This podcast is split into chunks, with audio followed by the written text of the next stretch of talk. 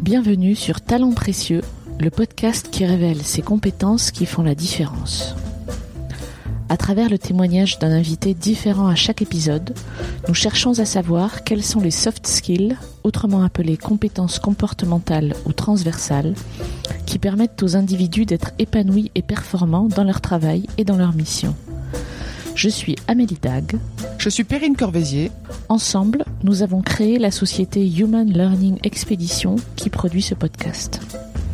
Vous trouverez les notes de cet épisode sur le site humanlx.com, à la rubrique podcast.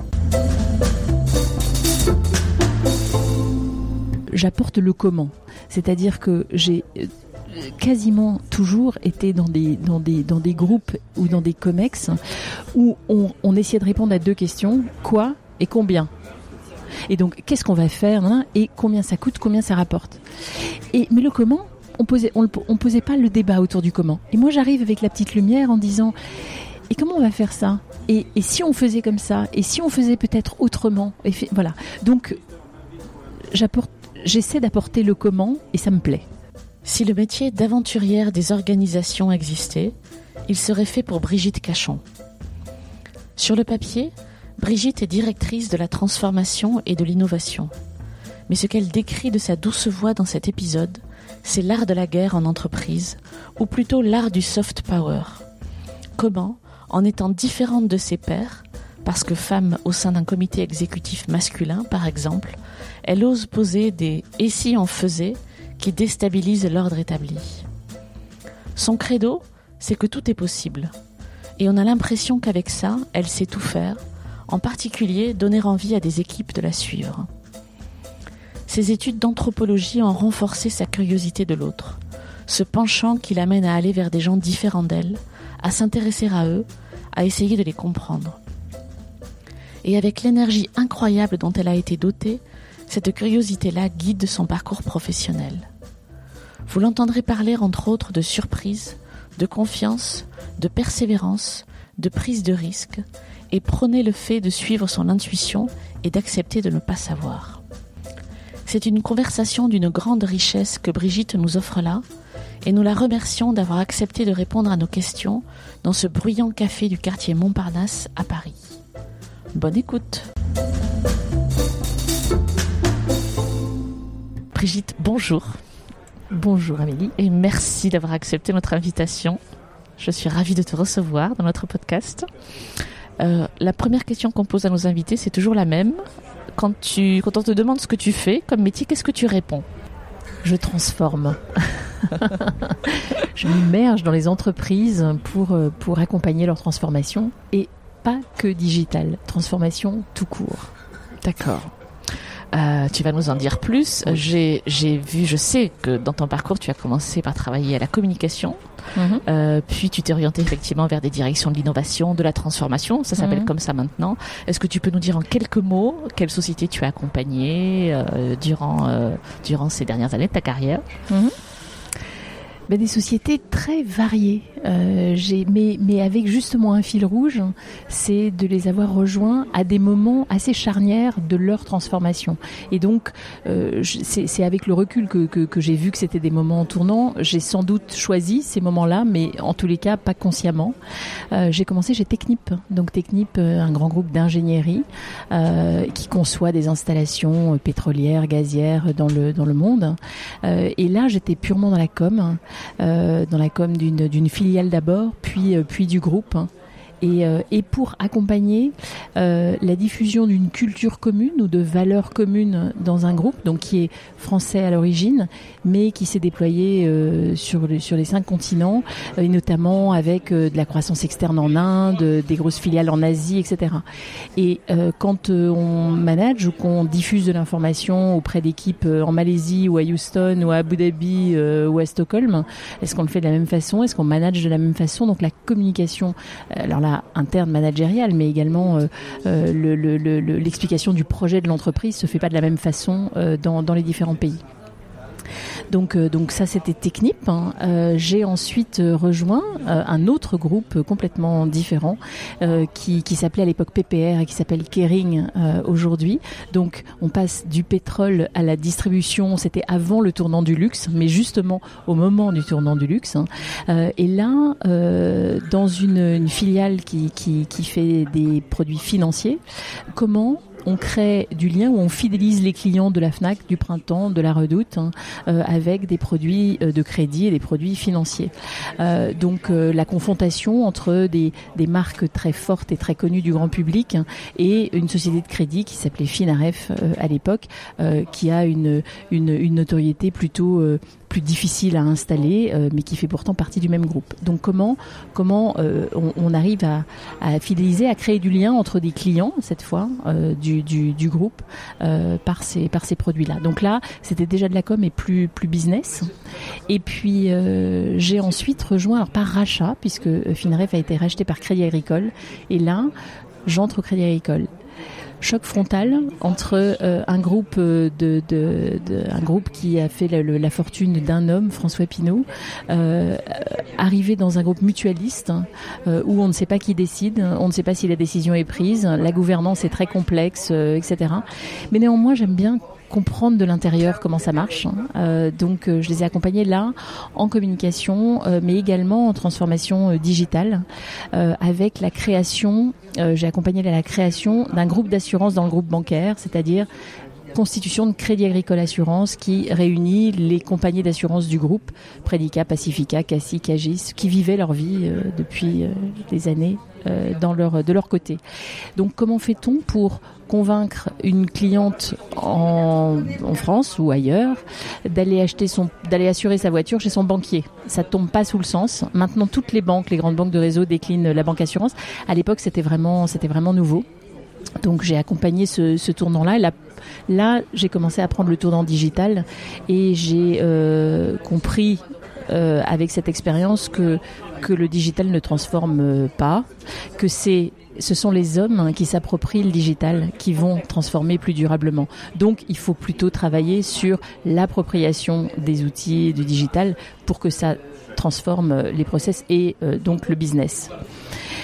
J'ai ensuite euh, rejoint une société d'investissement, donc toujours dans la finance, mais d'investissement immobilier qui s'appelle Gessina, et là pour prendre la direction de la transformation, du marketing et de la RSE, euh, et avec un, un lien entre ces différentes parties. Là, dans l'immobilier, dans l'immobilier, il y a immobile déjà, et dans l'immobilier, il y a long terme. Et donc, comment on apporte de la flexibilité, comment on apporte une, gamme de produits euh, plus souple, plus flexible pour répondre aux demandes des clients, euh, tout en gardant un modèle long terme. Donc là, vraiment, on arrive vraiment à, à la transformation euh, d'un modèle économique. D'accord. Tu me disais tout à l'heure, avant qu'on allume le micro, qu'en fait, tu adorais, j'ai vu des, étincelles dans tes yeux, tu adorais créer la surprise, en fait, dans des grands groupes, euh, là où justement on pense que c'est immobile, d'arriver à faire bouger les lignes, comme tu disais, à faire bouger les choses. Comment tu en es arrivé là? Qu'est-ce qui, qu'est-ce qui te pousse, en fait, à rejoindre ces mammouths parce que parfois on, a envie de les appeler des mammouths. mais, très souvent, et alors avec le recul, euh, j'ai toujours été dans des entreprises qui, qui avaient une, un secteur d'activité qui n'était pas forcément très connu ou très glamour ou à une image euh, très très dynamique ou très agile. Et justement, j'aime bien le comprendre de l'intérieur et donc apporter ce regard de surprise et de accepter lorsqu'on arrive dans une société comme celle-là de ne pas savoir de ne pas connaître, mais de faire un, plongeon, euh, un deep dive, un, plongeon dans, le, dans, dans cet univers-là pour essayer de le comprendre et peut-être apporter un, autre regard parce que je n'y ai pas passé 15 ans euh, en, arrivant, j'ai un regard euh, neuf hein, et donc d'apporter cette, cette surprise-là. Mais ce que j'aime par-dessus tout, c'est être surprise par ce que produisent euh, euh, des équipes qui vont faire différemment, qui vont apporter une autre, une autre valeur. Et, ça, c'est absolument euh, délicieux. D'être surprise de quelque chose qu'on n'attendait pas, des personnes dont on ne soupçonnait pas la capacité de d'innovation, de, de, remise en question, de, de créativité. Ça, c'est très très agréable on parle beaucoup et on va beaucoup parler de transformation dans cette conversation. Euh, quand on transforme un, groupe, euh, on, le transforme pour aller vers quoi en fait? Parce qu'on a l'impression que ça s'arrête pas, qu'on est dans la transformation permanente. Qu'est-ce qu'on cherche en fait? Alors je pense qu'on cherche tous à s'adapter euh, à un monde qui change de plus en plus vite. Mais euh, surtout, je pense qu'on est en train de changer complètement le regard. Pendant très longtemps, et moi j'ai connu des entreprises qui disaient j'ai la meilleure offre, le meilleur savoir-faire, je le déverse sur un marché et il y a des clients en face qui vont l'acheter. Et ça a marché pendant un certain temps. C'est plus le cas maintenant, justement avec euh, le, le, digital, la transformation digitale. c'est les utilisateurs, les clients, euh, les collaborateurs qui reprennent la main sur ce qu'ils ont envie de faire, ce qu'ils ont envie de choisir comme produit. Et donc, ils vont plus forcément choisir une marque, ils vont choisir, selon l'usage qu'ils vont en faire, euh, un produit. Et donc, ça ça, percute complètement euh, le, le, modèle de, des entreprises, et qu'elles soient B2B, B2C, etc. Il faut complètement repenser son modèle et ne plus partir de soi, mais partir de l'autre, partir du client. Et donc il faut complètement changer le regard, reprendre le parcours de quand mon client est confronté à, mon, domaine, mon activité, mon, produit, comment fait-il euh, comment achète-t-il que pourquoi le fait-il euh, avec quels euh, paramètres etc et on avait oublié ça, je trouve, dans beaucoup d'entreprises. Voilà, c'est ça, d'accompagner la transformation. C'est tout d'un coup de changer le regard et de, se mettre à la place de celui qui va acheter et non plus de celui qui vend. J'ai vu sur ton profil LinkedIn que tu avais fait des études d'anthropologie. Je pense qu'on va y revenir parce qu'il y a des, des choses qui ressortent là. C'est ça. Euh, tu parlais des équipes tout à l'heure. Tu, tu as, tu es à des postes de cadre dirigeant. Tu as, tu as des beaucoup, beaucoup, beaucoup d'équipes sous, sous toi, des, des gros volumes, j'imagine. Qu'est-ce que tu, qu'est-ce que tu cherches comme compétence en général? Est-ce qu'il y a une compétence particulière que tu cherches quand tu recrutes quelqu'un? L'envie et la curiosité. Je pense que ou de, ou de, retrouver l'envie euh, chez un collaborateur, dans une équipe, dans un, dans un groupe. Euh, euh, je pense que quand on a envie de faire quelque chose, on le fait beaucoup mieux que quand on subit ou quand on n'a pas envie d'y aller. Donc redonner cette, cette envie-là, je la, je la cultive pour moi-même et je la recherche chez l'autre. Et parfois, j'ai été confrontée à des personnes dans mes équipes qui, qui n'étaient plus motivées, qui n'avaient plus envie. Et d'aller rechercher cette petite lumière, cette petite étincelle pour leur, leur donner envie de, de, de, de se dépasser. C'est, c'est, alors c'est mon rôle de manager, mais c'est aussi extrêmement gratifiant de, de, de, de voir qu'il y a toujours, ça peut être enfoui quelque part, ça peut être caché, mais il y a toujours une envie qu'on peut aller révéler. Comment tu fais? Quel est ton secret pour aller trouver l'envie, cette étincelle là chez, euh, chez un collaborateur? De, je pense, première des choses, de l'écouter, d'aller d'aller vers lui, de s'intéresser euh, à lui, et ensuite de monter dans le bateau avec lui, de pas lui dire fais ça, mais de lui dire et si on allait là ensemble et on va y aller ensemble. Et je, et je serai là euh, on, m'a parfois comparé à une, aventurière parce que j'aime prendre des risques j'aime oser j'aime l'audace euh, de d'imaginer un projet de faire rêver autour de ce projet de donner envie à l'équipe d'y aller. Et ensuite, on part et que j'ai le, coupe-coupe entre les dents et de traverser la forêt. Et on va la traverser effectivement. Et quand on se retourne, une fois qu'on la traverse, on se dit, oh là là, on a c'était semé d'embûches. On a eu des tas de freins, des tas de gens qui ne mm. voulaient pas qu'on le fasse. Euh, tout le monde nous a dit vous n'y arriverez jamais. Et pourtant, on l'a fait. Il y a des moments peut-être où on a fermé les yeux en se disant oups, mais mais mais on l'a fait parce qu'on était ensemble, parce qu'on se sentait en confiance mm. euh, pour y aller, pour traverser cette fameuse forêt. Et euh, j'ai envie de te poser la même question pour les pour tes pairs quand tu rejoins une entreprise, tu dois évidemment travailler. Tu es souvent dans des comex, donc tu travailles mm. en parité avec d'autres euh, gens qui ont des fonctions différentes des tiennes. Qu'est-ce que tu cherches chez ces personnes-là? Je cherche à les comprendre d'abord parce que je me sens et je me suis toujours sentie un peu un peu différente dans un comex parce que j'apportais justement euh, euh, des, des, des compétences euh, beaucoup plus humaines que chiffrées et il fallait que je cohabite, et notamment dans les sociétés financières, dans des banques, dans des, euh, avec des gens qui étaient, qui étaient très euh, euh, euh ROI orientés et uniquement ROI, en, en, se disant à partir du moment où on a le chiffre en bas de page, le reste suivra. Et donc moi je suis le reste suivra. et donc comment je fais pour pour comprendre les chiffres? Parce qu'on fait du, du, du, business, on est là dans des, j'ai toujours été dans des entreprises marchandes, donc donc je suis consciente du fait qu'on est là pour aussi gagner de l'argent, vendre des produits, en vendre plus trouver de nouveaux clients, aller les piquer aux concurrents, etc. Mais euh, je pense que là, le, j'apporte le comment. C'est-à-dire que j'ai euh, quasiment toujours été dans des, dans des, dans des groupes ou dans des comex où on, on essayait de répondre à deux questions. Quoi et combien? Et donc, qu'est-ce qu'on va faire? Et combien ça coûte, combien ça rapporte? Et mais le comment, on posait, on, posait pas le débat autour du comment. Et moi, j'arrive avec la petite lumière en disant, et comment on va faire ça? Et, si on faisait comme ça? Et si on faisait peut-être autrement? Et Voilà. Donc, j'apporte, j'essaie d'apporter le comment et ça me plaît. J'aimerais que tu me parles. Euh, directeur de la transformation ou patron de la transformation, c'est un métier relativement récent ou mhm. assez neuf. D'après toi et d'une manière très générale, euh, quelles sont les compétences nécessaires à ce métier? Je pense que la première compétence, hein, euh, c'est d'accepter de se remettre en question. Je ne sais pas si c'est une compétence, mais je pense vraiment euh, d'accepter de se dire ce que j'ai fait juste à présent, ça a très bien marché, mais là, il va falloir que je fasse autrement parce que le monde a changé profondément et je ne sais pas comment je vais faire.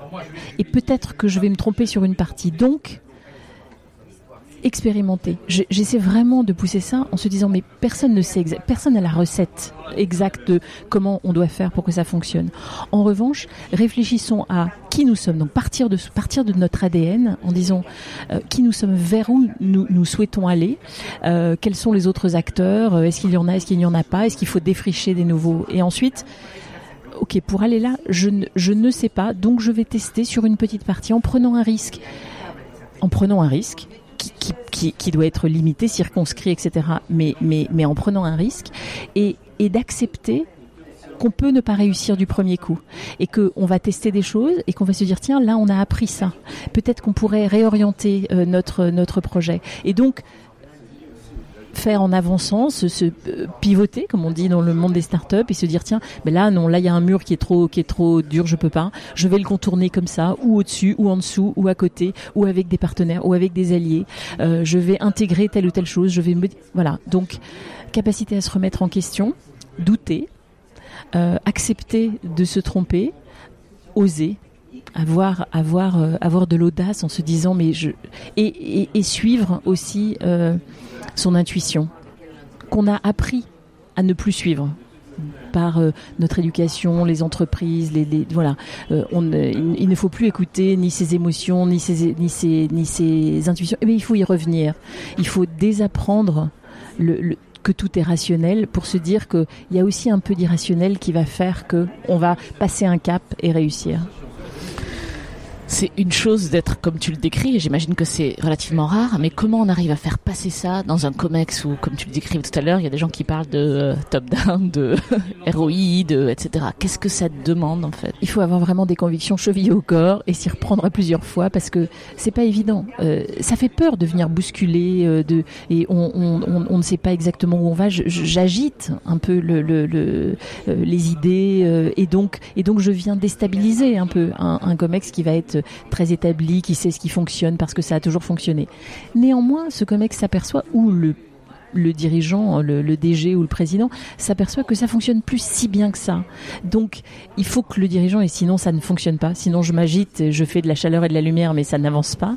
Euh, il faut qu'il euh, y ait une prise de conscience au plus haut niveau euh, de, de, de l'entreprise qui dise oui, peut-être que, mais si on essayait. Et donc là, j'interviens. Donc j'ai besoin d'alliés. J'ai besoin d'alliés au plus haut niveau, sinon ça ne fonctionne pas.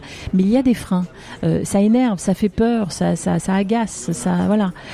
Et je, et je l'accepte. Donc parfois ça frotte, parfois, euh, parfois je, je suis obligée de de faire un pas de côté, de reculer. Et pour ça, j'essaie de l'expliquer aux équipes, de, de, de, faire beaucoup beaucoup de feedback. Mm. Euh, et il y a des périodes où on peut plus bouger. Euh, donc là, je dis tous aux abris, c'est pas la peine. On, on peut pas, on peut pas avancer, on peut rien faire. Mais quand je sens par des signaux faibles, en écoutant mon intuition justement que là, il y a une, il y a une fenêtre euh, de possibilité d'avancer. Là, tout le monde doit être prêt. Et là, on, on, enclenche vraiment et on y va, on court, on fonce, on y va. Et on peut tout d'un coup, euh, comme un, deux, trois soleils, faire dix pas, faire dix pas d'un coup. Et hop, tout d'un coup, on et, et, et, donc tout le monde va constater qu'on a effectivement fait dix pas et on va pouvoir avancer comme ça. Donc persévérance, euh, conviction euh, et puis audace parce que personne ne, me pousse à le faire. Donc si je ne vais pas chercher l'énergie en moi, chez les autres, dans, les, dans mes équipes qui vont me dire allez vas-y on est avec toi, j'y arriverai pas. Tu parles d'énergie et c'est le mot qui me vient à l'esprit parce qu'il faut, faut être quand même blindé de conviction pour avoir envie, envie de faire bouger des monstres comme ça. Oui, il faut peut-être avoir un, soupçon d'inconscience et, beaucoup d'énergie, tu as raison. Vraiment, beaucoup d'énergie et, et, se ressourcer en permanence parce que elle ne viendra pas de, du milieu. Du milieu. Toi, justement, ton énergie, tu la, tu la trouves où? Alors je pense que j'ai une bonne dose d'énergie qui m'a été transmise par la génétique, mais euh, je pense que je me, je me ressource beaucoup en dehors. Je suis extrêmement curieuse. Euh, je, je, je, sors beaucoup, je vais beaucoup. J'ai un, un mari qui, me, qui, qui, qui adore l'art le, le, contemporain, donc je sors beaucoup, je vais voir beaucoup de spectacles, je rencontre beaucoup de gens et j'essaie de rencontrer des gens qui sont différents de moi, différents de ceux que je vois dans les comics, mm. etc.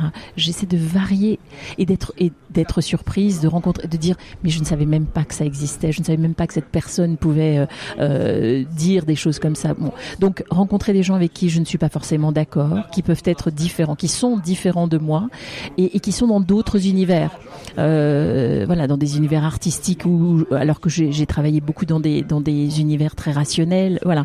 Et donc ça me nourrit parce que je suis sans arrêt obligée de m'adapter, de rester curieuse, de me remettre en question, de dire tiens mais je pensais ça, mais en fait je pourrais peut-être penser autrement. Et donc cette gymnastique euh, intellectuelle permanente euh, que je fais en vacances, dans ma famille, euh, dans, mes soirées, dans mes loisirs, me nourrit complètement et nourrit cette énergie pour oser dire mais et si on faisait comme ça ou si on faisait autrement? Et là, on va m'expliquer, mais non, Brigitte, ça marchera jamais. On a toujours fait comme ça. Mais justement, et si on essayait juste de sortir du rail et de le faire autrement? Peut-être, je sais pas, peut-être ça marchera pas. Mais et si, imaginons que ça marche? Mhm. Et quand ça marche? Ça marche parfois. Je vais te poser une autre inévitable question que nous posons à chacun de nos invités. Est-ce que tu peux me, parler, sans trop y réfléchir, d'un succès professionnel. C'est le premier qui te vient à l'esprit. Et par succès, on peut penser à quelque chose de très visible pour tout le monde, voilà, ou de quelque chose qui est très personnel euh, et que toi tu as vécu comme un succès. En fait, deux me viennent à l'esprit. Euh, un qui, a été plutôt un lancement d'offres, donc là qui se, voit, et c'est la première fois que je, lançais vraiment une, offre dans l'immobilier, donc très flexible là où on était sur le long terme, j'apportais du, court terme.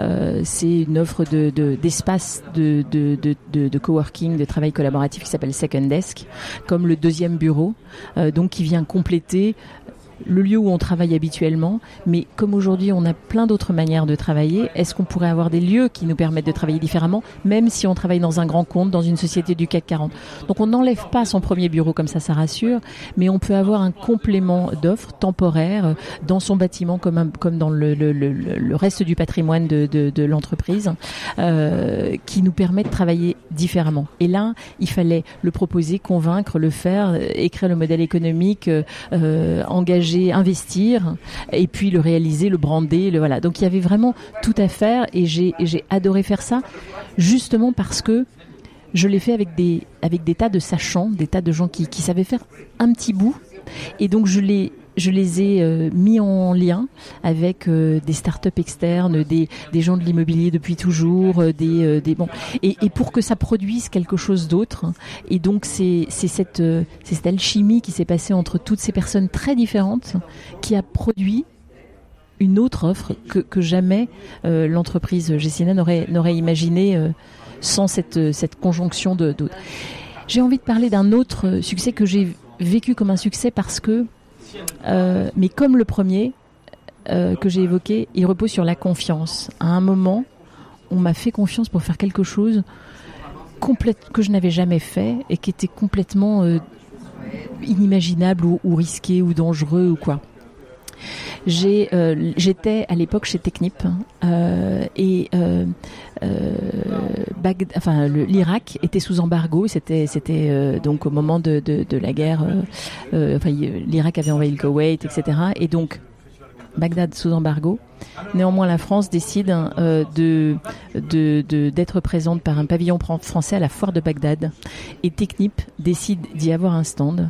Et le, directeur général de la zone Moyen-Orient, euh, de, de, Technip dit moi je veux bien faire ça mais je, je n'irai monter ce, ce, cet événement qu'avec une personne Brigitte et moi, je me suis dit, mais moi, je veux pas aller à Bagdad. Moi, je sais pas faire. Comment je vais faire? Je, bon. Et je me suis, en plus, euh, une femme dans un dans un pays du Moyen-Orient. Je me suis dit, mais pourquoi, pourquoi? Et je lui ai souvent posé la question euh, après à ce à ce monsieur, et, euh, et qui m'a dit, mais parce que personne ne savait comment faire, mais je me suis dit que toi, tu allais trouver une solution. Heureusement qu'il me l'a dit après, parce que je pense qu'avant, je n'y serais peut-être pas allée. Et donc, on ne pouvait même pas atterrir à Bagdad. Donc, il fallait aller en Jordanie, puis louer un van, traverser le désert, euh, arriver. Enfin, et, tout était euh, complètement euh, l'aventure, de l'aventure. Et, j'étais tellement heureuse qu'on m'ait qu'on m'ait qu'on m'ait proposé ça, parce que je voilà. Et on l'a fait, ça s'est ça s'est bien passé. J'étais très fière de ça. Et c'est pour moi une, une, une réussite dans dans le, le, fait de donner envie ou, mm. de, ou, qu'on me fasse confiance pour faire quelque chose de nouveau. Et, ça aussi, c'est de la transformation et qui est ton métier, de risque. qui est devenu ton métier après. C'est-à-dire te faire confiance pour faire bouger les lignes. Exactement. C'est ça. Alors si on creuse, bah, prenons la deuxième, euh, le deuxième exemple que tu cites, si on creuse celui-là, qu'est-ce que tu as fait pour que ce soit un succès. Qu'est-ce que tu as fait pour être appelé? Qu'est-ce que tu as fait pour que ça fonctionne, que ça arrive au bout? Qu'est-ce que tu as mis en œuvre chez toi? Je ne suis pas sûre de savoir répondre à cette question. Euh, je pense que euh, cette, cette, cette curiosité, cette, cette, cette, cette envie de découvrir l'autre, dès que je suis arrivée chez Technip, toute jeune, je sortais de l'école, j'étais une, une, une, jeune femme euh, non ingénieure euh, qui arrive dans un monde d'ingénierie, mais je me suis intéressée à, ce que tous ces ingénieurs faisaient. Et j'ai passé des heures à leur poser des questions, à leur dire mais c'est quoi un gaz lift, comment ça marche, par où ça rentre, c'est quoi le tuyau, enfin, euh, et, et, des gens passionnés euh, qui, qui m'expliquaient avec des mots simples, puisque sinon je ne les aurais, j'aurais pas compris les, les, process, suffisamment pour qu'ensuite on m'envoie sur des événements euh, euh, à l'international pour présenter certaines technologies, mais de manière très très simple. Je restais à la surface des choses puisque n'étant pas euh, ingénieur, mais mais je m'étais intéressée, voilà, et j'essayais de, de faire passer ce savoir-faire de de, de, de, l'entreprise. Donc je pense que cette cette, cette, cette envie, cette curiosité euh, de, de, de, m'intéresser aux autres, c'est ça qui a fait qu'à un moment, on s'est dit, ben, elle trouvera. C'est un vrai talent, ça quand même, surtout jeune et euh, comme tu dis, toute fraîche sortant de l'école dans un milieu qui n'est pas le tien, c'est mm. euh, fort oui, alors, mais pourquoi j'ai dit oui? C'est-à-dire que quand on m'a proposé, euh, pour, pour, pour, Bagdad, c'est une chose, mais même euh, Technip, Technip, j'ai passé les entretiens d'embauche hein, euh, et, et, les, et, certains entretiens ont été décalés justement parce que l'Irak venait d'envahir le Koweït. Donc situation de crise, de guerre dans un pays qui qui, qui, qui, qui travaille dans le domaine pétrolier. Et, et pourtant, j'ai dit oui parce que je, parce qu'il y avait une aventure à la clé, mm. parce qu'il y avait une découverte, mm. de, une, une, une, mise en, en, en, risque en disant je, je ne sais pas, mais j'ai envie, j'ai envie de découvrir, j'ai envie d'y aller, j'ai envie de savoir. Depuis, depuis qu'on a démarré cet entretien, on parle de, de soft skills, de compétences comportementales. Euh, on en a, tu en as cité plein, la curiosité, l'envie, j'en passe. Euh, toutes ces compétences-là que tu as citées, est-ce que euh, tu penses que tu es né avec ou est-ce que tu les as apprises? Moi, je pense que quasiment tout s'apprend. Euh, et, et, à tout moment de la vie. On peut. Alors, encore une fois, il faut avoir envie. Mais euh, euh, très petite, je crois que j'ai été euh, stimulée pour aiguiser ma curiosité parce que voilà, en famille, j'aimais déjà, j'aimais déjà être curieuse, mais j'avais l'opportunité de d'exercer ça. Donc je pense que je l'ai appris, mais que j'avais envie de l'apprendre. Je pense que la curiosité était peut-être le premier le premier acte fondateur de, de, ces, de, ces, de, ces, de, ces, de ces skills-là, de ces compétences-là.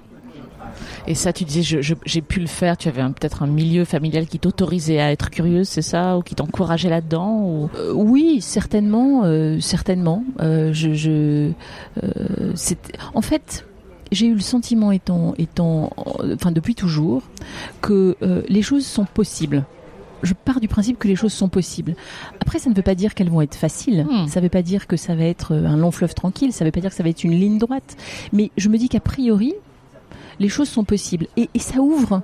Ça ouvre tout, ça ouvre Mm. toutes les perspectives. Donc, euh, donc, euh, enfant, c'est de se dire, euh, tiens, et si, et si, et si j'osais ça, et si je testais ça? J'ai dû me planter plein de fois.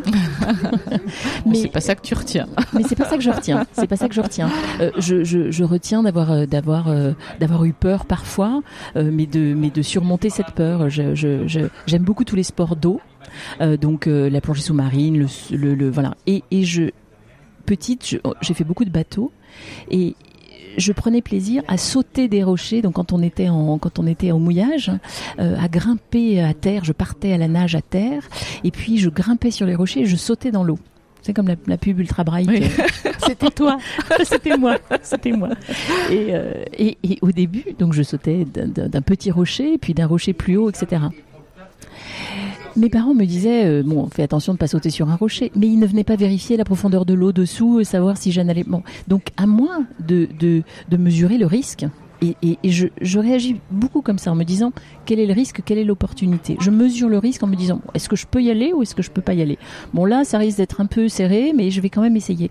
Et donc, la première fois que j'ai sauté de 13 mètres ou de 15 mètres d'un rocher, au moment où on saute dans le vide, on a tout l'estomac qui remonte dans les poumons, on se dit mais pourquoi, mais pourquoi? Et, et dans les quelques secondes de la chute, mais une fois qu'on est on, on- tombe dans l'eau hein, et on remonte, mais il y a une espèce de joie de dire je l'ai fait, voilà. Donc oser, avoir, avoir l'audace de se dire et pourquoi pas?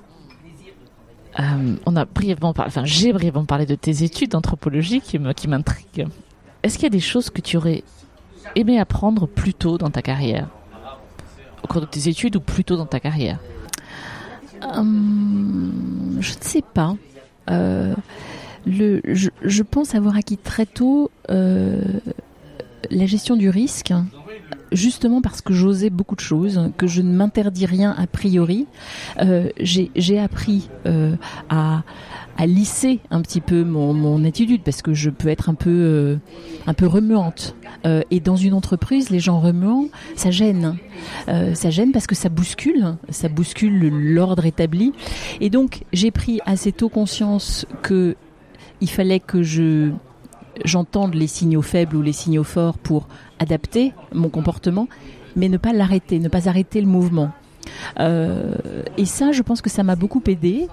Euh, j'ai pris des coups aussi parfois parce que quand on quand on quand on ose en se disant euh, bon ça va passer, de temps en temps on se dit ça va frotter et puis parfois ça frotte vraiment Hmm. vraiment plus fort.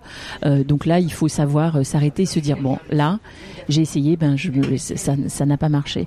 Donc peut-être que ça, euh, j'aurais euh, j'aurais été plus plus plus vite. Je ne sais pas d'ailleurs si je l'avais appris plus tôt. Cela dit.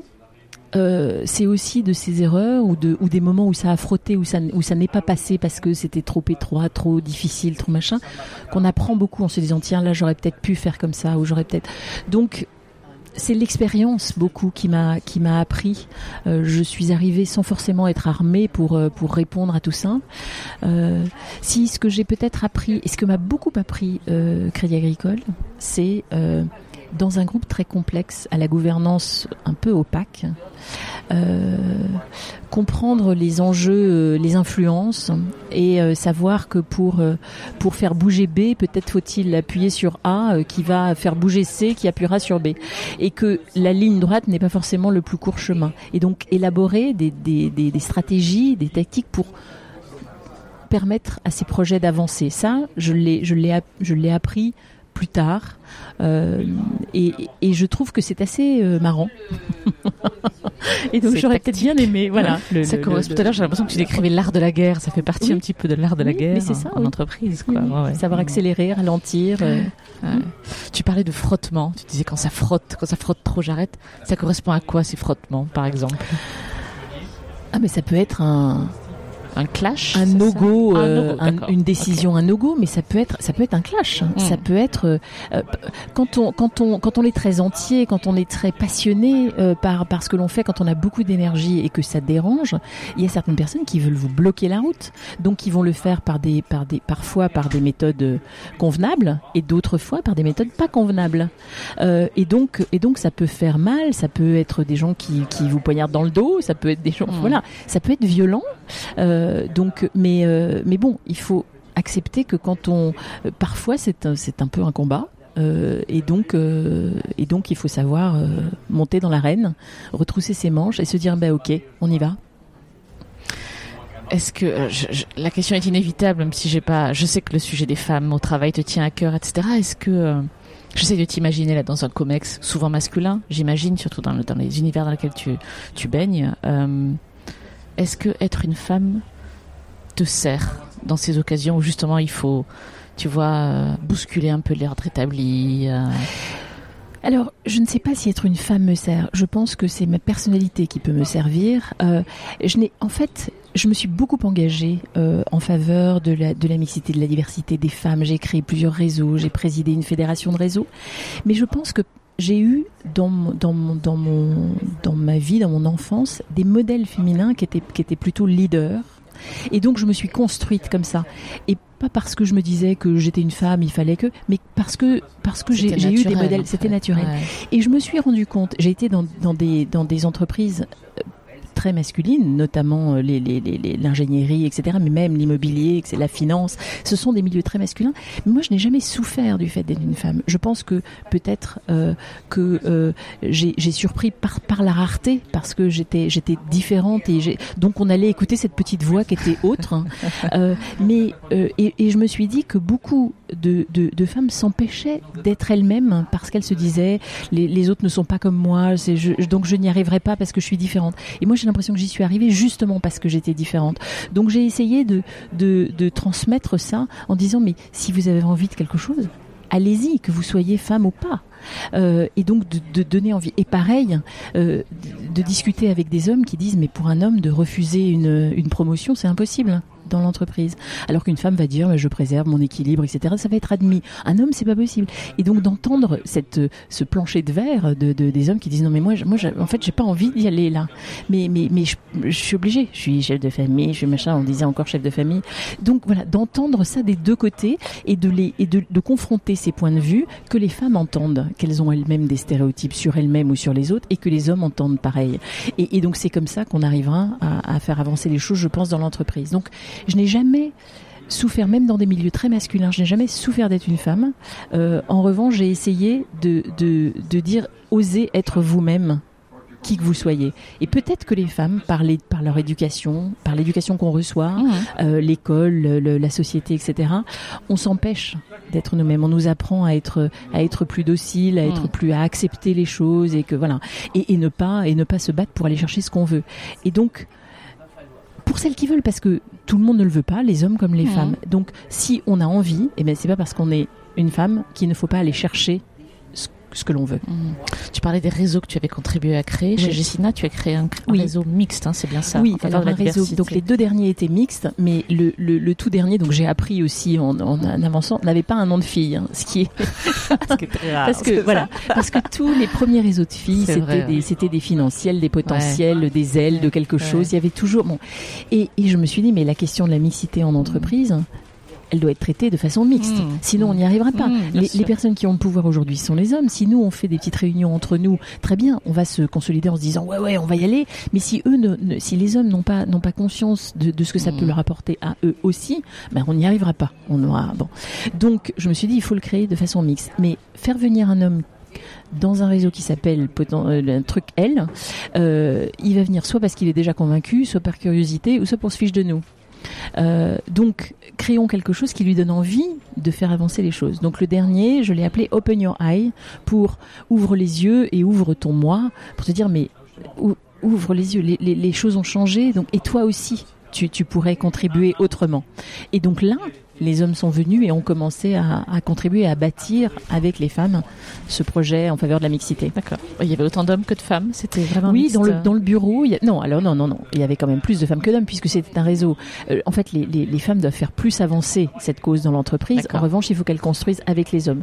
Donc, on était deux tiers, un tiers environ. Déjà, mais euh, des ouais. hommes qui étaient euh, dans des directions dites, dites, enfin tenues encore beaucoup par des hommes, des directions, directions financières, Ouais. etc. Et euh, donc des, investissements, euh, voilà. Mm. Euh, et ça fonctionne plutôt bien. Super. Très bien.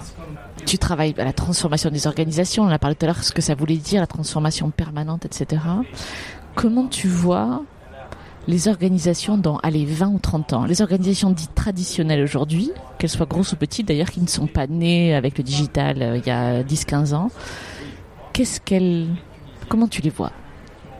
Dans un avenir relativement proche Ouais, oui, alors 20-30 ans, c'est pas relativement proche, c'est très très loin. Mais néanmoins, je, je les vois euh, faire partie d'un écosystème dont elles ne maîtrisent pas toutes les, toutes les parties. Euh, Aujourd'hui, je, je trouve qu'on a vraiment les grandes entreprises qui dominent et puis euh, des, des plus petites boîtes ou les, les startups qui vont venir agiter, mais vraiment pas, pas complètement changer la donne. Ouais. Or, le tissu économique en France, il est fait plutôt de PME, de TPE, etc. Et donc, ces sociétés-là, soit elles refusent, elles mettent la tête dans le sac en se disant euh, ça changera, mais après moi, et ça. donc elles- soit elles vont mourir, soit elles vont se faire manger. Euh, euh, elles- mais les autres et la plupart prennent conscience qu'il faut qu'elles qu'elles se transforment et qu'elles ne se transformeront pas toutes seules en elles-mêmes de façon intrinsèque. Elles vont apprendre à collaborer avec d'autres acteurs euh, et faire en sorte que leurs équipes collaborent aussi entre elles de façon différente. Donc une société avec euh, une, deux, trois startups, euh, euh, de, de travailler euh, le, le- le public et le privé, enfin d'ouvrir vraiment Mhm.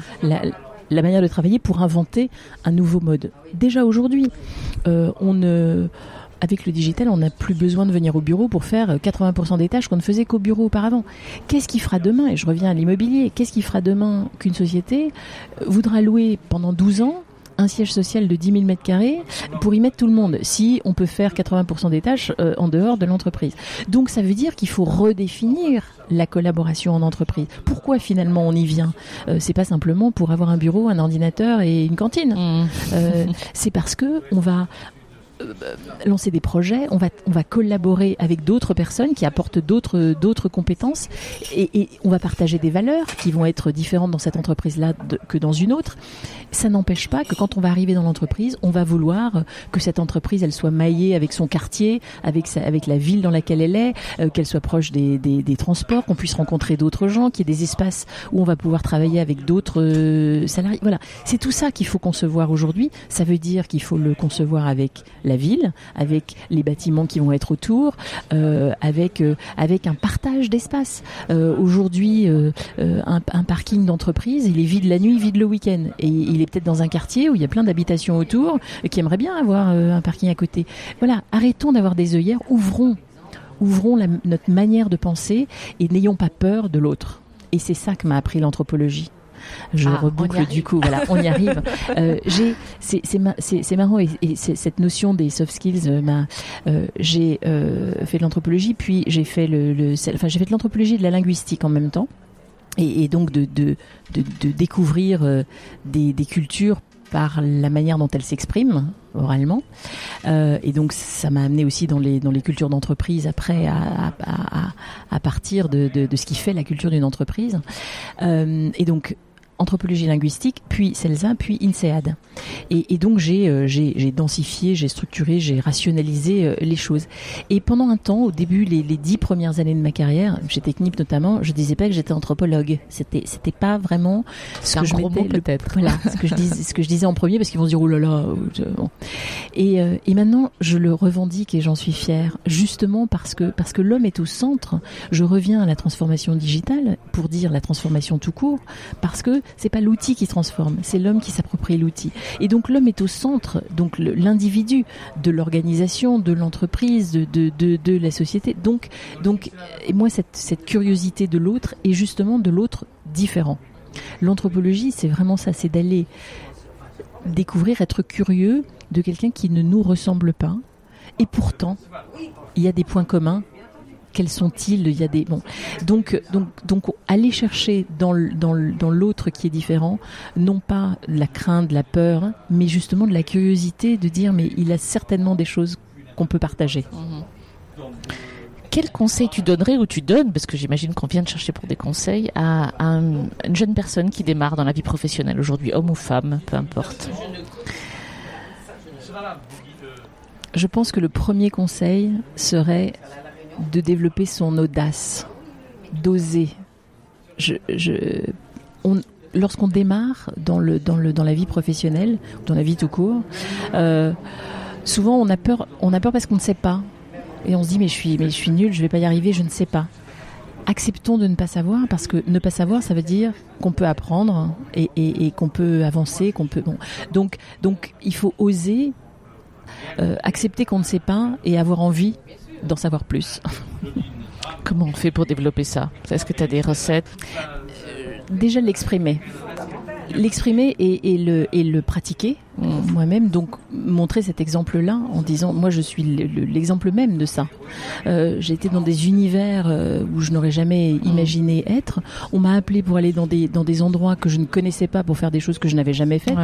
Euh, donc donc euh, donc j'essaie de, de, de de transmettre ça et, et, et de dire que c'est possible. C'est possible quand on quand on s'en donne les moyens encore une fois, c'est pas c'est pas forcément facile, mais c'est possible. Hmm. Croire en soi, croire en soi et, euh, et oser aller, euh, oser être celui que, l'on est. Hmm. On a parlé de soft skills, même si c'est difficile à dire. Euh, quelle serait ta définition à toi de ce terme barbare? En fait, je n'entends que skills je, je, je, me fiche qu'elle soit soft ou hard. Et d'ailleurs, je, je, ne sais pas s'il y en a des plus, des plus molles que d'autres hein, de compétences. Euh, en fait, j'entends la compétence et qu'une compétence, ça se, ça se développe. Hein. Euh, donc, dans, dans soft skills, j'entends skills et, et, et que c'est autour de ça que tout tourne. C'est ce qui nous différencie de l'animal. C'est de dire qu'on va, on va développer euh, une, une, compétence relationnelle qui va nous, nous permettre d'accomplir des choses euh, incroyables. Donc, euh, donc pour moi, ma définition, c'est c'est la compétence pour répondre au comment. Et la boucle est bouclée. Euh, ma dernière question, qu'est-ce qu'on peut te souhaiter pour la suite de ton parcours, de ton beau parcours professionnel? Autrement formulé, de quoi tu as envie maintenant? J'ai envie de d'accompagner toujours euh, euh, une, une entreprise qui aurait, qui se serait lancée dans un certain nombre d'initiatives de, et qui euh, euh, peine à trouver un relais pour la deuxième vague. Et donc, euh, j'aimerais être celle qui les accompagne dans, l'engagement de l'ensemble de leurs euh, parties prenantes, que ce soit évidemment les salariés, on part d'eux, parce que c'est comme ça qu'on va accomplir de grandes choses. Donc des salariés, mais vers euh, les clients, les différentes parties prenantes. Voilà, donc comment on réengage, on remobilise, on redonne du sens à qui on est dans une entreprise par exemple, qu'elle redéfinisse vraiment sa raison d'être, son, euh, utilité, euh, et ce, ce, gap et ce skills qu'il faut pour euh, remobiliser tout le monde et réduire l'écart entre euh, l'utilité euh, réelle de l'entreprise qu'elle aurait redéfinie et l'utilité perçue qui est souvent euh, différente par les différents publics et comment on réengage toutes les populations à ça. Donc c'est un gros travail à la fois qui est au carrefour de l'innovation, de la communication et du développement durable euh, et, et, euh, et, qui touche aussi beaucoup au RH parce qu'il faut aller euh, redonner envie et repartager ce qu'est le projet de l'entreprise euh, pour avoir envie de, de, s'engager dans ce projet pour le, le porter plus loin. C'est la transformation avec un grand T, c'est ça Ou l'innovation après l'innovation, la transformation après la transformation, c'est ça Innovation vague 2, le retour. le retour, et pour que, pour que le retour soit un, un surf et non pas un tsunami. Merci Brigitte. Nous espérons que vous avez apprécié cet épisode autant que nous avons aimé le préparer et l'enregistrer. Si vous aimez ce podcast, le meilleur moyen de le soutenir est de laisser un avis 5 étoiles et un commentaire sur Apple Podcast. Cela permettra à d'autres de le découvrir également. Abonnez-vous à Talent Précieux, vous serez ainsi notifié des nouveaux épisodes. Talent Précieux vous est proposé par Human Learning Expedition ou HLX. Nous concevons et mettons en œuvre des programmes originaux et impactants destinés à révéler et à développer les soft skills des individus pour en faire des acteurs épanouis et performants dans l'entreprise du XXIe siècle. Pour en savoir plus sur HLX, connectez-vous sur humanlx.com, ou suivez-nous sur Facebook, sur Instagram, sur LinkedIn ou sur Twitter. À bientôt pour de nouveaux épisodes.